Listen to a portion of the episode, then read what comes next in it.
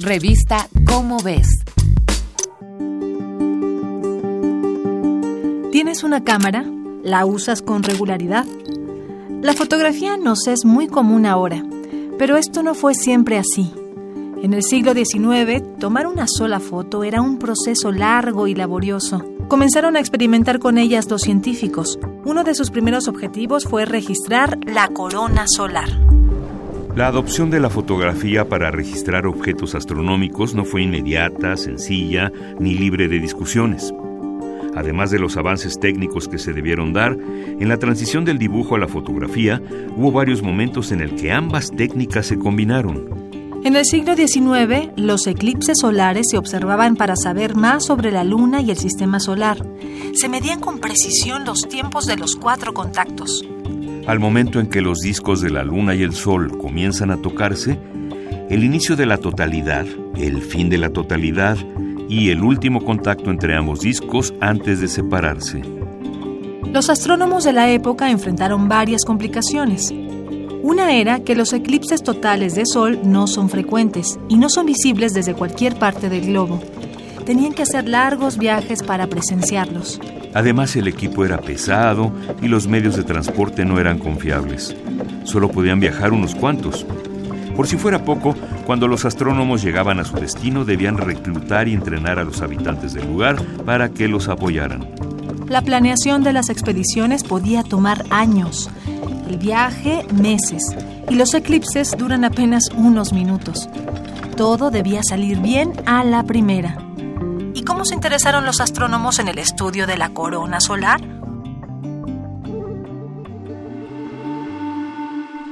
En las expediciones de 1836 y 1842, el inglés Francis Bailey se distrajo de lo que interesaba a los demás llamó su atención la corona de luz que se formaba alrededor del disco oscuro de la luna. Bailey compartió sus observaciones y pasó poco tiempo para que la corona solar se considerara un tema importante que debía ser investigado. En el periodo inicial, muchos de los observadores eran artistas. Se creía que podían dibujar mejor la compleja forma de la corona solar. Después, los dibujos eran copiados o se convertían en grabados para ser incluidos en las publicaciones de las sociedades científicas. Las primeras fotografías se hicieron a inicios del siglo XIX. Pasaron, sin embargo, varias décadas para que esta técnica pudiera servir para las observaciones de la corona solar. Se redujeron los tiempos de exposición y se desarrollaron placas fotográficas secas que se preparaban con antelación.